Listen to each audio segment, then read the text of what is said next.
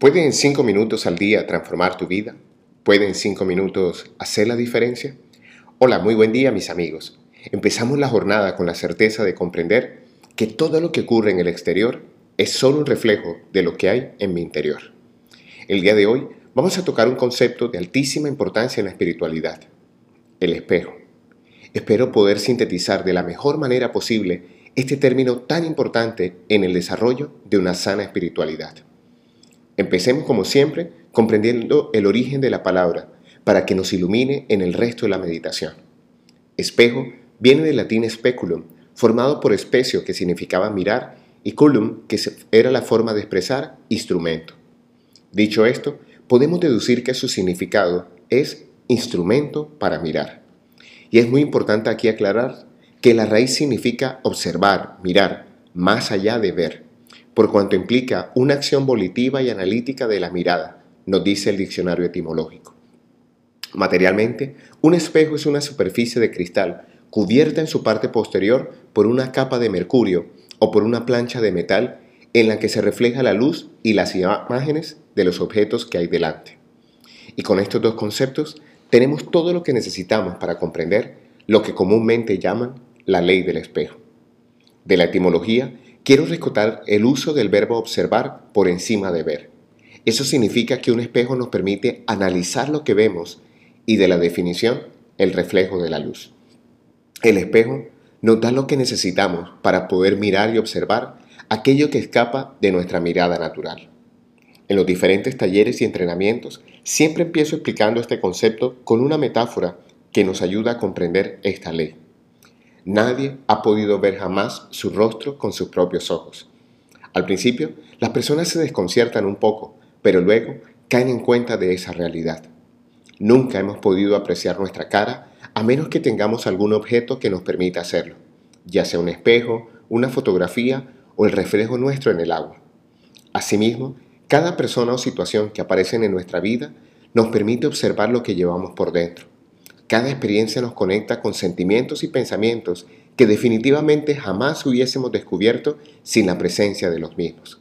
Creo que un ejemplo nos puede servir para una mejor comprensión. Digamos que llegamos a una fiesta donde hemos sido invitados y nos presentan a un amigo del anfitrión.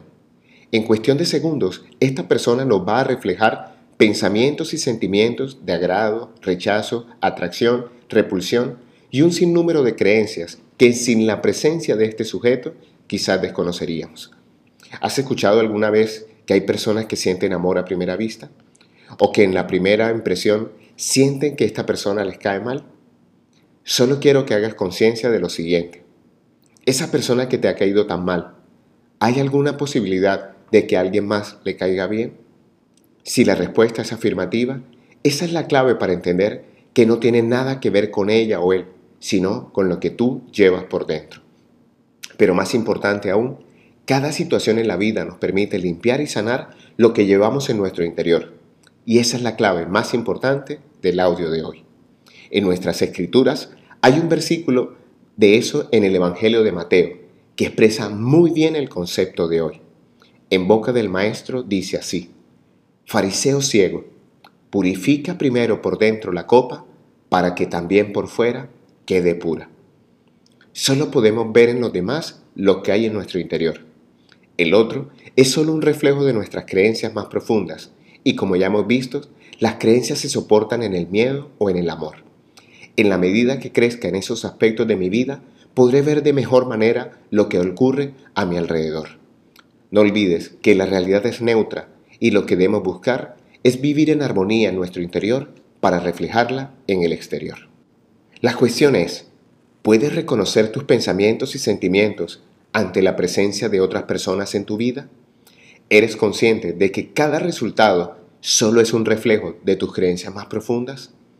Hoy te hablo tu amigo Luis Gabriel Cervantes, desde el lugar de Midas, para recordarte que cuando dedicas 5 minutos al día para ti, puedes hacer más fidedigno el reflejo de tu realidad. Síguenos en nuestras redes sociales, Instagram y Twitter, como arroba Luis Cervantes y ahora también en arroba abre el tesoro o en nuestro sitio web www.abreeltesoro.com. Un gran abrazo y recuerda, algo bueno va a pasar.